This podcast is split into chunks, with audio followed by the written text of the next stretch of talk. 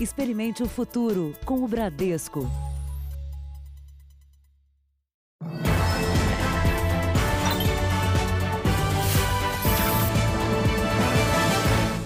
Boa noite. Boa noite. A polícia de São Paulo quer saber o que aconteceu com o jovem que entrou numa viatura da PM e apareceu morto.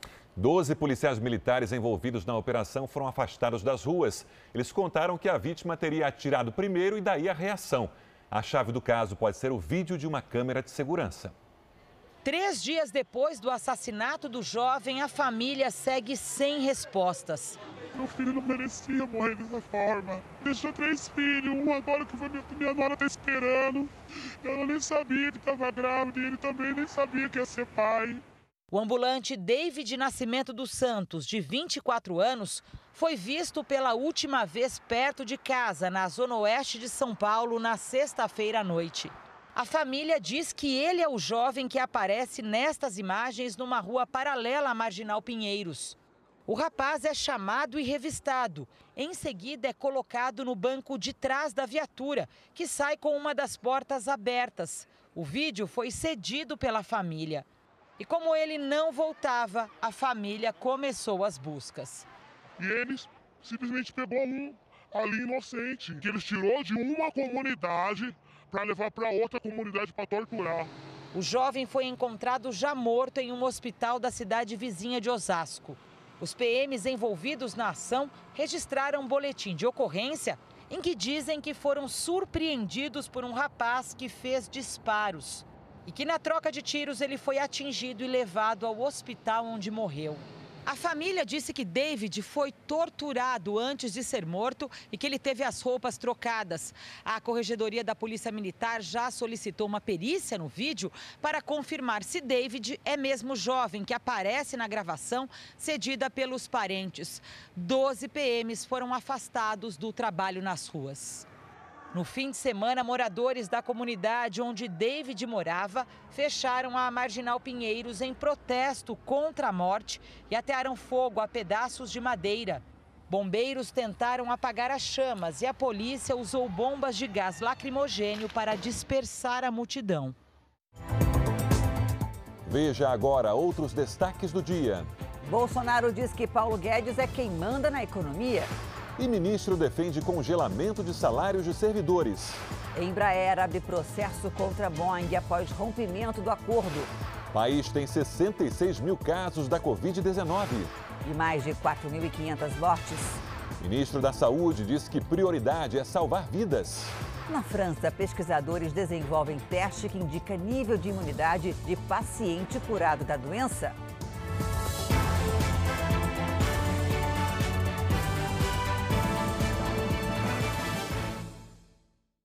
Oferecimento Bradesco, reinventando o futuro ao lado da sua empresa.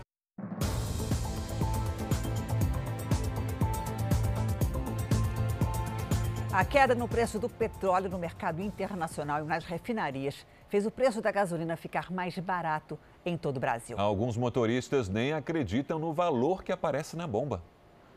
Gasolina bem abaixo de R$ 4,00 fazia tempo que o Alexandre não via. Se eu não me engano, 2018. No mercado internacional, a cotação do petróleo caiu em oito das últimas nove semanas. A Petrobras já fez 10 reduções de preços da gasolina neste ano e o produto baixou mais de 50% nas refinarias. O diesel também vem ficando mais barato. A queda hoje foi de 10% também nas refinarias. Um alívio que chega aos consumidores, mas não na mesma proporção. Primeiro, quando a Petrobras anuncia uma baixa, por exemplo, 10%, aí ele olha na bomba, estava custando um número, 4 reais o litro. Bom, 10% vai custar 3,60. Isso não é verdade. O resto são impostos que não abaixam um centavo, é PIS, COFINS, CID, ICMS. Além das reduções de preço nas refinarias, tem um outro fator que pode favorecer a diminuição dos valores nas bombas. É o consumo menor por causa das medidas de isolamento. Aqui em São Paulo, o movimento caiu até 60%, segundo o Sindicato dos Postos. Quem continua enchendo o tanque sente a diferença. Dá uma economia uns 20% de economia até mais. Vantagem também para quem roda mais com etanol. A produção do combustível chegou a um novo recorde e com a gasolina mais barata, perde competitividade e acaba caindo também. Em Goiás, nesta rodovia que liga Anápolis a Brasília, etanol a R$ 2,19. O Edivaldo aproveita. Está o preço que está em conta hoje, né? Para o Leandro, que é representante comercial em São Paulo, o combustível é um custo pesado no dia a dia. E pagar menos agora ajuda no orçamento. Faz diferença, né? Vamos agora aos números do coronavírus no Brasil. O país tem 66.501 casos confirmados até o momento. 4.543 pessoas morreram com a Covid-19, isso de acordo com o balanço divulgado hoje pelo Ministério da Saúde. São 338 novos registros de mortes desde o boletim de domingo. Mas não é correto dizer que todas as mortes aconteceram em apenas um dia, já que os testes demoram alguns dias para ficarem prontos. E 31.142 pacientes já se recuperaram da doença. Esses dados somam 47% do total. O estado de São Paulo tem 1.825 mortes provocadas pelo coronavírus. O número de casos passa de 21 mil. O Rio de Janeiro, com 677 mortes e quase 8 mil casos, é a segunda pior situação. Pernambuco, Ceará e Amazonas são os outros estados com mais de 300 mortes cada um. Diante do avanço do coronavírus e da situação de superlotação de hospitais da rede pública em várias capitais, o ministro da Saúde declarou hoje que salvar vidas é prioridade absoluta neste momento. Vamos a Brasília, ao vivo, com a repórter Cristina Lemos, que tem as informações. Cristina, boa noite. Boa noite, Sérgio. Boa noite a todos. Olha, o Ministério da Saúde retomou hoje as coletivas técnicas e o ministro Nelson Tais compareceu ao lado do secretário de Vigilância em Saúde. Wanderson de Oliveira esclareceu que o Brasil tem, nesta altura da epidemia, uma incidência de casos menor do que de vários países da Europa, como Alemanha, Itália e Espanha. E ele reforçou que o auge da doença deve ocorrer entre a vigésima e a vigésima sétima semana epidemiológica. Lembrando que o Brasil está na 18ª semana epidemiológica. O ministro Tais, diante do aumento dos casos, ressaltou qual é a prioridade do governo neste momento. Nesse momento, realmente, Cuidar das pessoas e salvar o maior número possível de vidas é a prioridade absoluta. E hoje a gente é uma sequência já vivendo esses dias todos que passaram e cada informação nova que a gente tem, a gente está entendendo, entender no detalhe como é que é as demandas, a nossa, melhorar a nossa capacidade de entregar e reagir. Né? Uma coisa que a gente também vai estar trazendo, comecei com a presidente do IBGE, a gente vai, na parte de testes, a gente vai trazer o IBGE para nos ajudar a desenhar a melhor forma de realizar os testes. O ministro também deixou claro que não haverá nenhuma decisão intempestiva ou impensada, são palavras dele, para decretar o fim do isolamento em regiões onde isso não deve ocorrer, ressaltando que os critérios serão técnicos. Pela primeira vez, o secretário executivo do ministério, o general Eduardo Pazuello, participou da entrevista coletiva. Ele esclareceu que recursos importantes, como respiradores, por exemplo, serão concentrados pelo governo federal, distribuídos aos estados e depois redistribuídos a outras regiões onde a situação se agravar. Vamos ouvir o secretário. Nesse momento, nós precisamos centrar esforços aonde o problema é maior. Quando o problema migrar para outro lugar, recolhe-se meios e vai-se para outros lugares. E assim nós mantemos o país funcionando e tra trabalhando e produzindo. Assim tem que ser aonde precisa ter algum grau ainda de isolamento, algum grau ainda de distanciamento social, precisa ter também. A palavra-chave é não linearidade. No Rio de Janeiro, todos os dias, profissionais da saúde assistem a histórias de perdas e vitórias nessa luta contra a doença. Depois de 14 dias entubado, Dimas venceu.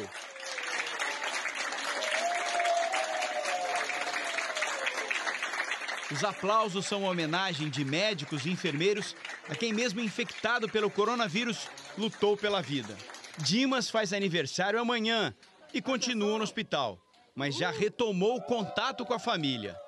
Chorava bastante, mas agradecia por estar vivo, né? Foi maravilhoso. Agora vai ser melhor para Lina quando ele estiver em casa com a gente. Mas nem todos os pacientes conseguiram se recuperar. O Hospital Público na Zona Norte do Rio recebeu três containers para ampliar a capacidade do necrotério. Em tempos de pandemia, o estacionamento está sempre assim, cheio de ambulâncias. Em média, por dia, são pelo menos 20 pacientes encaminhados para cá. Um volume de atendimento que está exigindo dedicação total dos profissionais que trabalham aqui e transformando a rotina deste hospital municipal referência no tratamento da Covid-19. São cerca de 1.300 funcionários, entre médicos, enfermeiros e profissionais do setor administrativo, que trabalham sob pressão. Uma equipe que recuperou 184 pacientes nos últimos 30 dias. Muitas vezes esse profissional não pode ir para casa, né, por conta dele estar é, preocupado com a sua família. Né? O ideal é que ele estivesse realmente recluso em algum lugar que pudesse estar descansando fora do ambiente de trabalho e fora da casa dele também.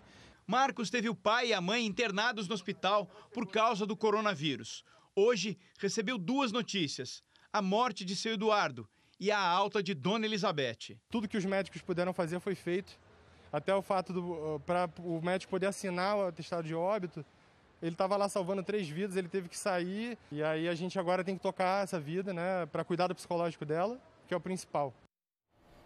A evolução do coronavírus em Minas Gerais está surpreendendo as autoridades de saúde? Até agora, a taxa de hospitalização ficou abaixo do esperado. A rotina segue praticamente normal nos hospitais de Minas. Dos quase 14 mil leitos disponíveis no estado, 4% estão ocupados por infectados pelo coronavírus, incluindo aí as UTIs. A baixa procura pegou de surpresa até o governo do estado que, por causa dos números, mudou a previsão de pico da epidemia quatro vezes. Seria na primeira semana de abril, depois no final do mês, aí passou para o começo de maio e agora 27 de maio.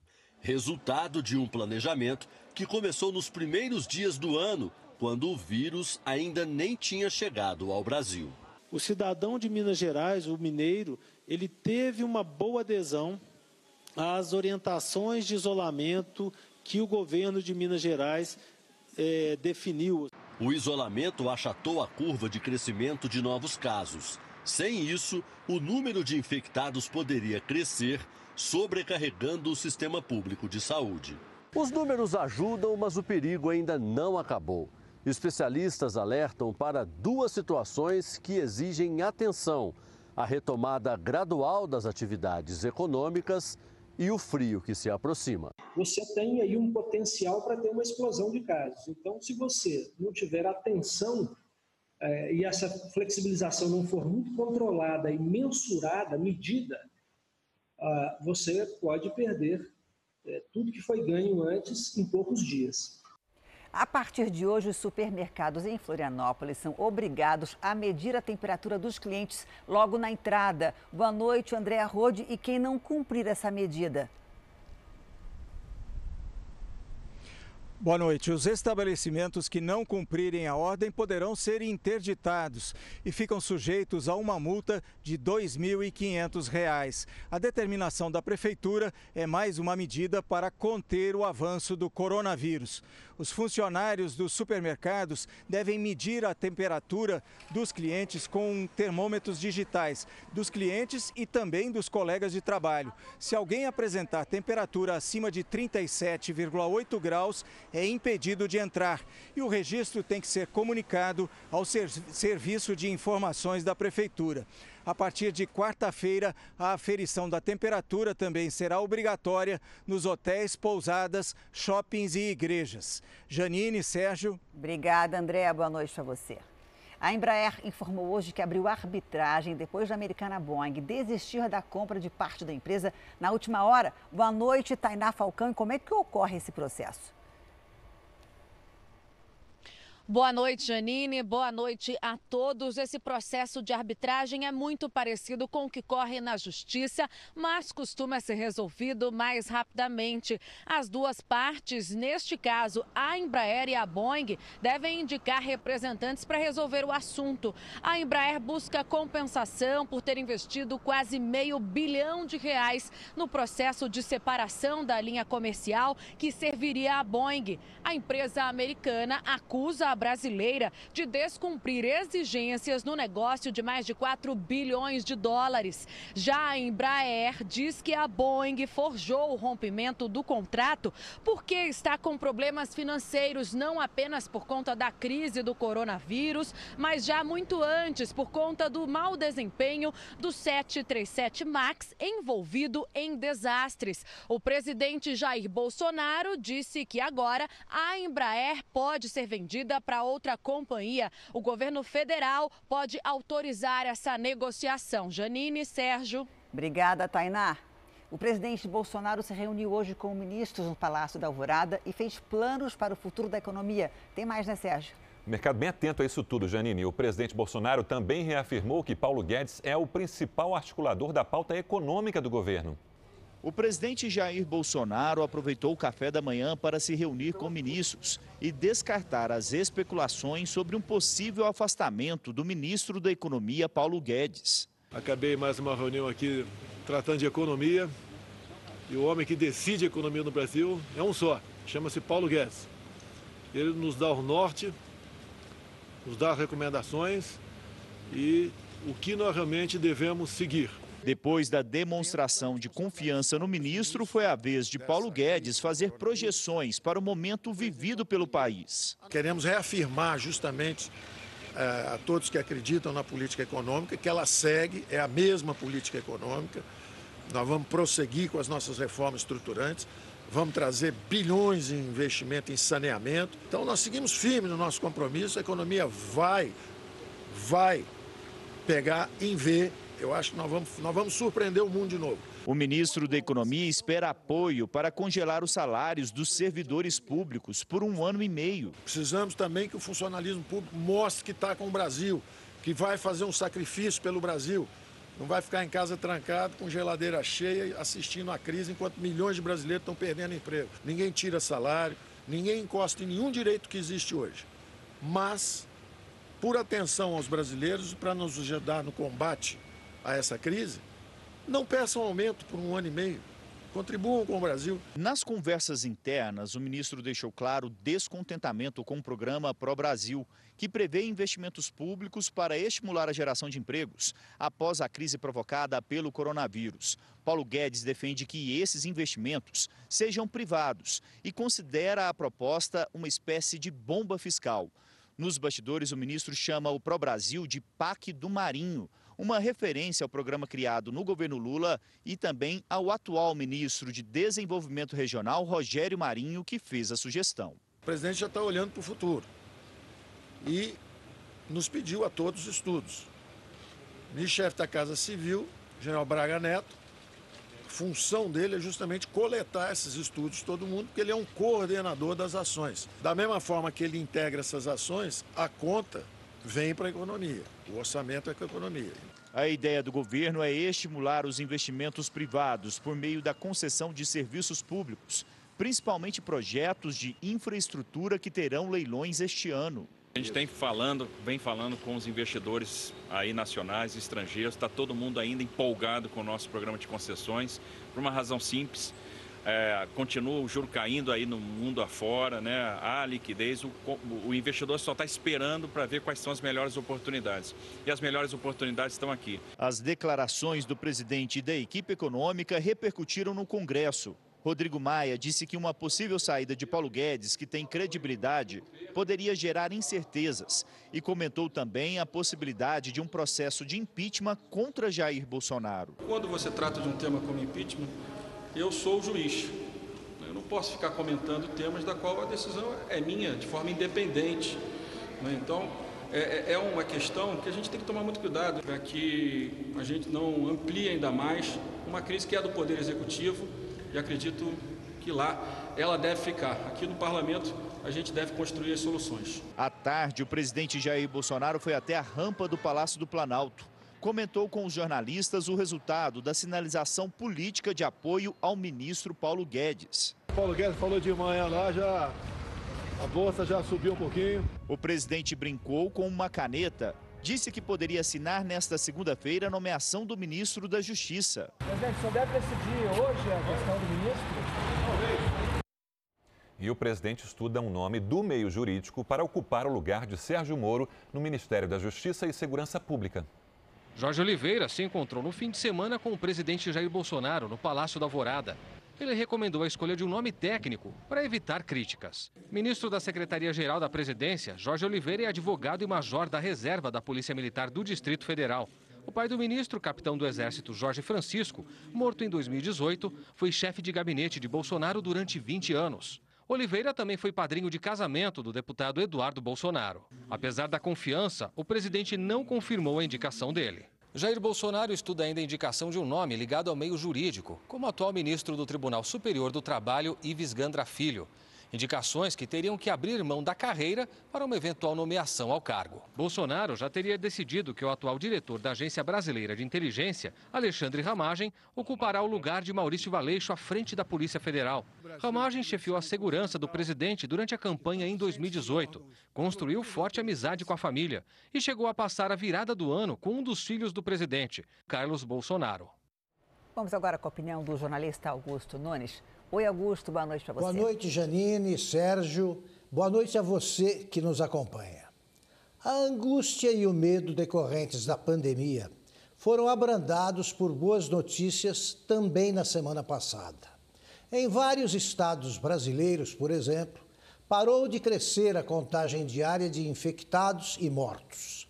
E em dezenas de cidades, o abrandamento das restrições impostas pelo isolamento social reanimou a atividade econômica sem que o número de infectados crescesse. Neste 23 de abril, em vez de ampliar o acervo de informações alentadoras, o prefeito Bruno Covas resolveu enxergar em São Paulo uma possível Guayaquil. A cidade equatoriana chegou aonde chegou por ignorar a pandemia até o aparecimento de cadáveres sem sepultura. São Paulo registrou na semana passada um número de infectados e mortes quase igual ao da anterior. Covas preferiu mostrar um vídeo assustador sobre Guayaquil para revelar em seguida que encomendou 38 mil urnas funerárias. Em 2019, a média de óbitos em São Paulo foi de 244 por dia. Até agora, com o coronavírus e tudo, a média de 2020 chegou a 245. Bruno Covas gastou dinheiro à toa. Nos Estados Unidos, mais cidades começaram a sair do isolamento. E outras já anunciaram o relaxamento da quarentena a partir do mês que vem.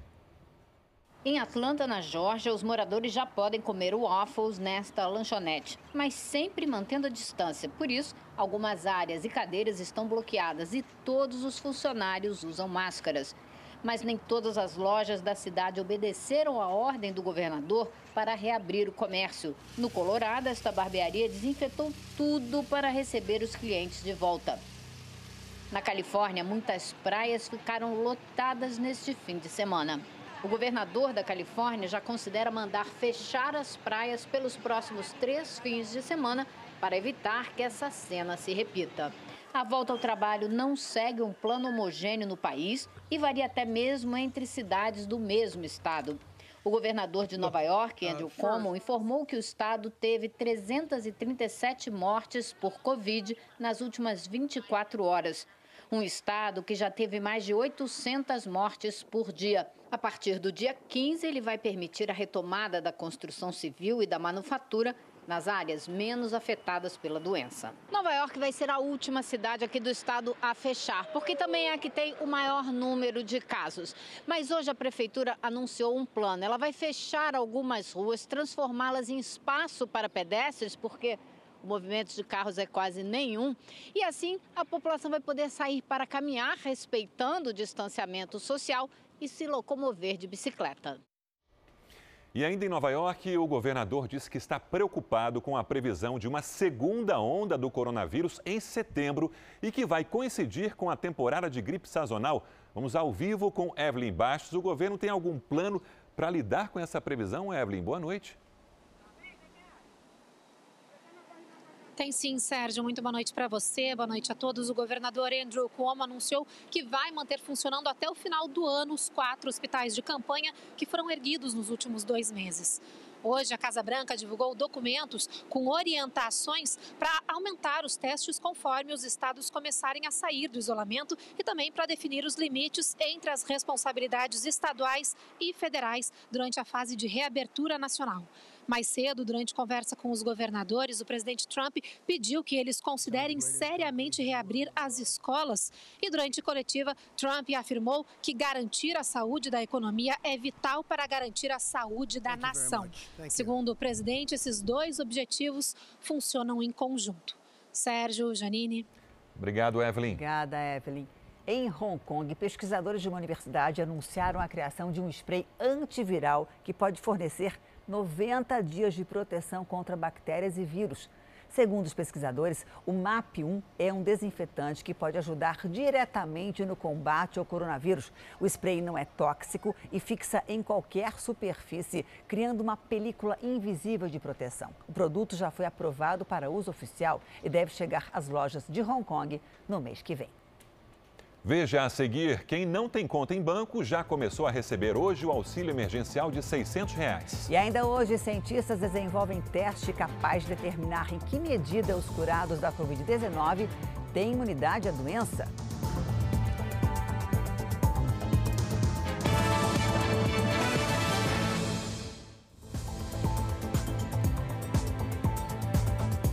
Pagamento do auxílio emergencial de 600 reais começou a ser feito hoje para quem não tem conta em banco. O dinheiro pode ser sacado em caixas eletrônicos da Caixa ou também nas lotéricas. O dia foi de movimento nas agências de todo o país. Quem não tem conta em banco deve receber o crédito em uma poupança digital criada pela Caixa. Para evitar aglomerações, o resgate do valor é disponibilizado de acordo com a data de aniversário. Nesta segunda-feira, puderam sacar os nascidos em janeiro e fevereiro. Amanhã é a vez dos nascidos em março e abril. Na quarta-feira, dia 29, o dinheiro sai para quem nasceu em maio e junho. Na quinta, dia 30, para quem faz aniversário em julho e agosto. Na semana que vem, poderão sacar na segunda, dia 4, os nascidos em setembro e outubro. E na terça-feira, dia 5, os de novembro e dezembro. Até a próxima semana, mais de 2 milhões e 300 mil brasileiros devem procurar as agências da Caixa ou lotéricas para sacar o dinheiro. Para que o pagamento seja liberado, é preciso gerar um código pelo aplicativo da Caixa. Só que, devido ao grande número de acessos, o programa ficou instável e muitos ainda não conseguiram solicitar a retirada do valor. O aplicativo que permite a geração do código é o Caixa Tem. Ele pode ser baixado nos sistemas operacionais Android e iOS. Segundo a Caixa, cerca de 50 milhões de brasileiros fizeram um cadastro para receber o auxílio, entre trabalhadores informais, autônomos, desempregados e beneficiários do programa Bolsa Família. Eu pretendo pagar minhas contas mesmo, cartão de crédito, que tá para não atrasar, né? Vai vir boa hora e os bancos brasileiros adiaram a cobrança de 22 bilhões e 200 milhões de reais em dívidas de empréstimos com parcelas vencidas nos próximos meses. O valor vem de 3 milhões e 800 mil contratos firmados por empresas e consumidores que somam 230 bilhões e 600 milhões de reais no total. A iniciativa dos bancos aliviaria os gastos dos clientes durante a pandemia de coronavírus.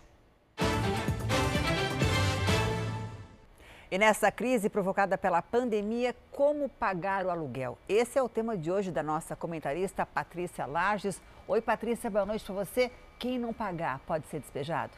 Boa noite, Janine. Olha só, não há nenhuma lei que obrigue o dono do imóvel a manter o inquilino inadimplente. Portanto, quem não pagar o aluguel corre o risco de despejo sim. Mas vamos ver o que, é que pode ser feito aqui. Olha só, Uma das bases legais de um contrato é o equilíbrio econômico. Quando esse equilíbrio se perde fica pesado demais para uma das partes e vantajoso demais para a outra, o judiciário pode ajustar. Mas antes de partir para um processo legal, o ideal é negociar diretamente com o dono do imóvel. Para isso, o inquilino deve provar ao locador que não tem como pagar o aluguel. Isso deve ser feito antes do vencimento, de preferência por e-mail, e também comprovar a diminuição ou a perda da renda. Mas se o dono do imóvel for irredutivo e não quiser saber, não, não tiver a fim de conversar, como é que acontece isso? Pois é, Janine, nesse caso, o inquilino deve contratar um advogado. As pessoas de baixa renda que recebem até três salários mínimos por família podem recorrer à Defensoria Pública. E nesse caso, será imprescindível também comprovar que a família perdeu renda por conta da quarentena.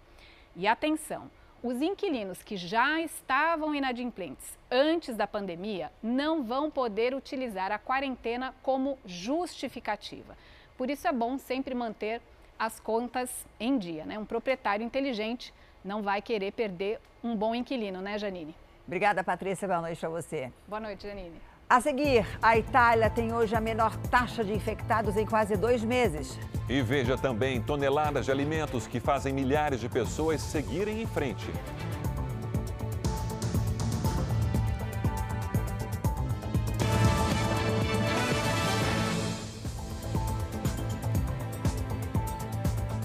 Alunos e professores do Laboratório de Engenharia Pulmonar e Cardiovascular da Universidade Federal do Rio de Janeiro desenvolveram um respirador que pode ajudar pacientes em estado grave da Covid-19. Sendo ventilado. O equipamento terá um custo de 5 mil reais, 10 vezes mais barato que o tradicional encontrado no mercado. 50 pesquisadores ajudaram a desenvolver o respirador. Eles passaram cinco semanas estudando o processo de montagem. O próximo passo é testar em humanos para que o equipamento possa então ser distribuído nos hospitais públicos de todo o país. Estudando peças, o que há disponível ainda para a gente comprar no mercado, etc., gente ficou um produto compatível com esses respiradores comerciais. A previsão é de que, dentro de um mês, mil respiradores sejam distribuídos. Uma empresa privada se disponibilizou a fazer a montagem dos equipamentos. Mas ainda é preciso dinheiro para comprar os itens necessários para fabricar os respiradores. Mas não é só a falta de verba que atrapalha o combate à Covid-19 no Rio de Janeiro. Das 60 vagas abertas na UTI do hospital da UFRJ para pacientes com Covid-19, 40 ainda não estão em funcionamento. A unidade depende da contratação de profissionais de saúde para disponibilizar todos os leitos. Principalmente de enfermagem, que é a maioria, a maior porcentagem de pessoal que está afastado, fisioterapeuta, que nós já temos muito poucos, e médicos que ainda não preencheram as vagas. Pessoas com doenças raras têm maior risco de contaminação pelo coronavírus. Mas por causa da pandemia, 80% das clínicas e hospitais do país que atendem estes pacientes suspenderam o tratamento. A mãe do Dudu redobrou os cuidados com a higiene da casa, principalmente para quem chega da rua. É que ele tem mucopolissacaridose, uma doença genética que compromete a produção de enzimas. Provoca também baixa imunidade, o que é comum para a grande maioria dos portadores de doenças raras. Todos eles estão no grupo de risco da Covid-19. Eles são mais suscetíveis ainda a contrair infecções, a baixa imunidade deles não ajuda e, e o contágio para eles é muito pior. A cada 100 brasileiros, oito têm doenças consideradas raras. São 15 milhões de pessoas que necessitam de cuidados especiais no dia a dia. Muitas precisam ir ao hospital toda semana para receber medicação. O problema é que a maior parte desses tratamentos foi interrompida nesse momento em que todas as atenções estão voltadas para o combate à Covid-19. Segundo o Instituto Vidas Raras, 80% dos tratamentos para essas síndromes foram paralisados. Eles precisam estar dentro do ambiente hospitalar, com equipamentos hospitalares, bomba de infusão, insumos especializados, para eles receberem a enzima que eles não fabricam. Gustavo tem síndrome de Hunter. Não faz o tratamento há um mês. E pior, pegou o coronavírus. Eu acho que a falta da, da enzima também tem prejudicado bastante ele, porque desde que a gente que começou essa pandemia, ele não está mais fazendo, né, as infusões. Para este médico, cuidar dos doentes raros é uma questão humanitária. Eles necessitam cuidado extremo. Eu interromper o tratamento pode causar a morte desse indivíduo. Regina conseguiu atendimento em casa para o filho e para outros 99 pacientes. Tem dado certo, tá? nós estamos entrando agora no segundo mês de atendimento domiciliar, os cuidados estão sendo tomados, mas a gente precisa também do poder público olhar para nós. O aumento no número de enterros em decorrência da Covid-19 fez a Prefeitura de Manaus mudar as regras para os sepultamentos. A partir de agora, o espaço dos cemitérios vai ser reorganizado Além disso, a Prefeitura vai oferecer às famílias dos mortos a possibilidade de cremação. 256 pessoas já morreram na capital do estado do Amazonas pela Covid-19. Chega ao fim a quarentena de um navio atracado no Porto de Santos. O desembarque dos tripulantes começa amanhã. A bordo ainda estão mais de 450 trabalhadores. Segundo a Anvisa, nenhum apresenta sintomas de Covid-19 há mais de duas semanas. Por isso, o período de quarentena do navio de passageiros, atracado no Porto de Santos desde 19 de março, terminou ontem. Mas antes de voltar ao país de origem, a Itália, será feita a partir de amanhã uma operação de desembarque. 230 tripulantes de diversas nacionalidades serão levados diretamente ao aeroporto. O restante, por questão de segurança marítima, faz a viagem de volta no transatlântico ainda sem data marcada. Ao todo, 30 tripulantes foram infectados pelo novo coronavírus dentro do navio. Três morreram, entre eles um dos médicos da embarcação que atendia os doentes a bordo. A terceira morte foi confirmada nesse fim de semana. Um homem de 44 anos, que ficou quase um mês na UTI. Três tripulantes seguem internados. Outros navios de passageiros sem casos suspeitos, mas que interromperam a temporada mais cedo por causa da pandemia, começaram a repatriar tripulantes. A Anvisa monitora outro caso confirmado da doença em um navio de cargas, que está em alto mar, perto do Cais Santista. Produtos perecíveis, aliás, não perecíveis, aqueles que não estragam facilmente ao longo do tempo, ganharam mais espaço nas compras do brasileiro. É o que revela uma pesquisa sobre hábitos de consumo durante o isolamento. Na lista de compra da dona Marlene, salsicha e linguiça. Para ela, isso significa o básico para passar a semana. Minha mãe gosta, eu também, né? Então, assim, para mim não ficar nesse vai e vem, então eu já levo, né? Porque daí já não preciso estar tá vindo direto no supermercado, né? Assim como ela, em época de pandemia, muitos consumidores têm optado por gastar menos e comprar alimentos com maior prazo de validade. E uma pesquisa feita pelo Instituto Cantar durante a primeira semana de isolamento mostra que aumentaram as compras de linguiça, embutidos, água sanitária e alvejante água mineral e frango. Produtos de limpeza da casa e de higiene das mãos devem manter uma tendência de alta nas vendas. Já os itens de cozinha, como temperos e guloseimas, que cresceram durante o confinamento, devem sofrer redução.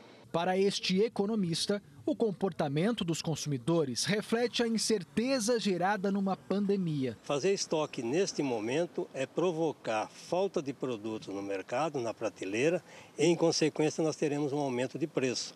Isso é da lei da oferta e da procura na economia.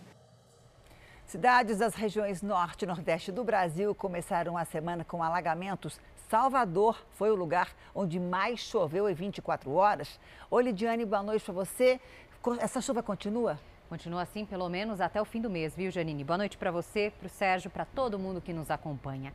É o abril mais chuvoso em Salvador em 11 anos, com deslizamentos e quedas de árvores. Mais de 200 ocorrências até agora, segundo a Defesa Civil.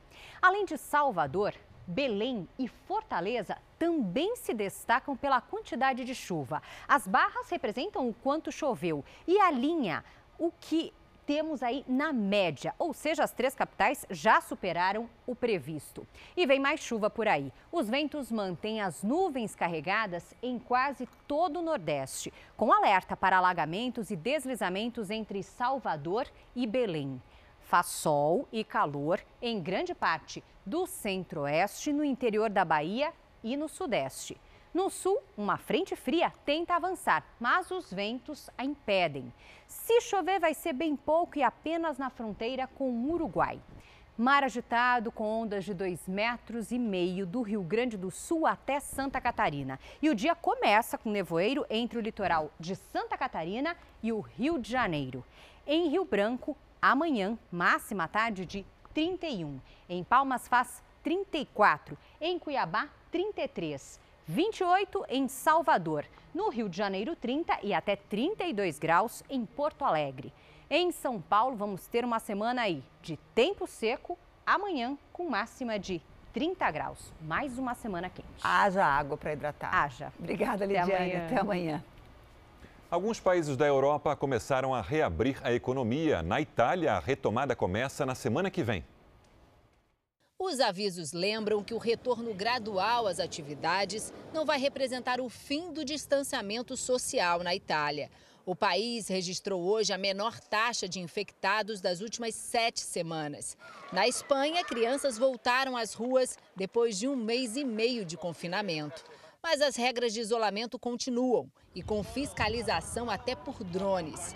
Na Alemanha, a multa para quem não usar máscara pode chegar a 50 mil reais. A Organização Mundial da Saúde voltou a reforçar que a pandemia está longe do fim e que será preciso união para vencer o vírus. O diretor da OMS lamentou ainda o fato da maioria dos países não ter ouvido os conselhos da instituição ainda em janeiro, quando foi decretado estado de emergência global. Hoje, o Reino Unido ultrapassou a marca de 21 mil mortes. Depois de ficar afastado por quase um mês com Covid-19, o primeiro-ministro Boris Johnson voltou ao trabalho e alertou para o perigo de se baixar a guarda antes do tempo.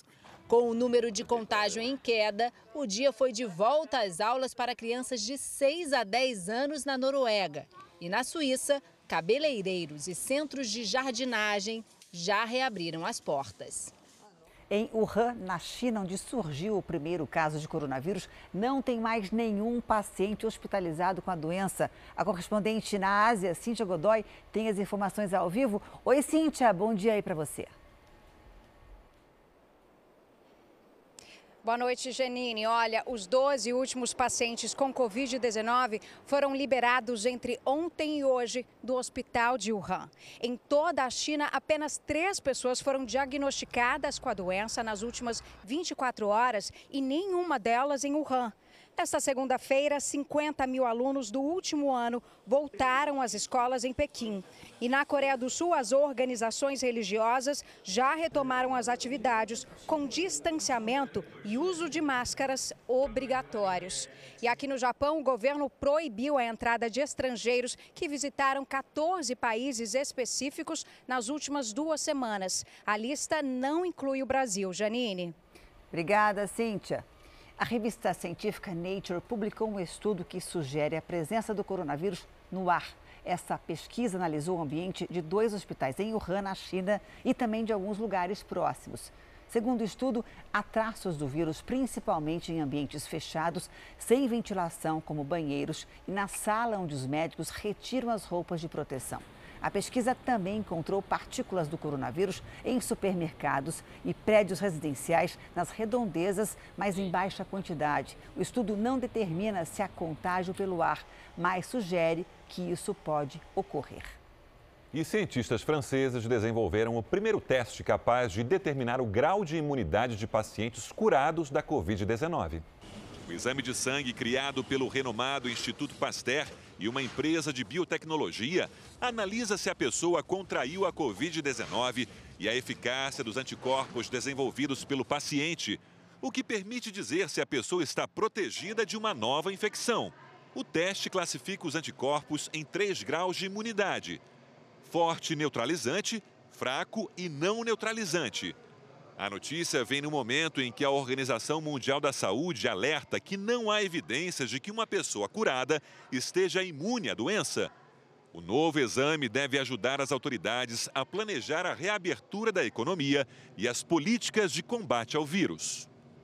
Vamos voltar a Brasília ao vivo com o repórter Clébio Cavagnoli. Oi, Clébio, boa noite para você. Você tem, você tem informações sobre a escolha do novo ministro da Justiça, é isso? É isso, Janine. Boa noite a você, a todos que nos acompanham. Olha, o presidente eh, Jair Bolsonaro teve uma reunião hoje com o atual advogado-geral da União, André Luiz Mendonça, e fez o convite. Fontes já disseram para a gente que ele tem até amanhã para responder, mas tudo indica que de fato ele vai aceitar e vai então assumir o lugar deixado pelo ex-ministro Sérgio Moro. E há também a possibilidade, portanto, Janine, de que o ministério seja dividido em dois. A pasta de segurança pública seria assumida pelo atual uh, uh, secretário da Segurança Pública aqui no Distrito Federal, Anderson Torres. E quem assumiria o lugar de André Luiz Mendonça seria José Levi Melo do Amaral Júnior, procurador-geral da Fazenda Nacional. Eu volto com você, Janine. Obrigada, Clébio. Uma das maiores empresas de varejo do país entregou toneladas de alimentos a famílias em comunidades carentes. Em Heliópolis, São Paulo, muitos desempregados receberam cestas básicas.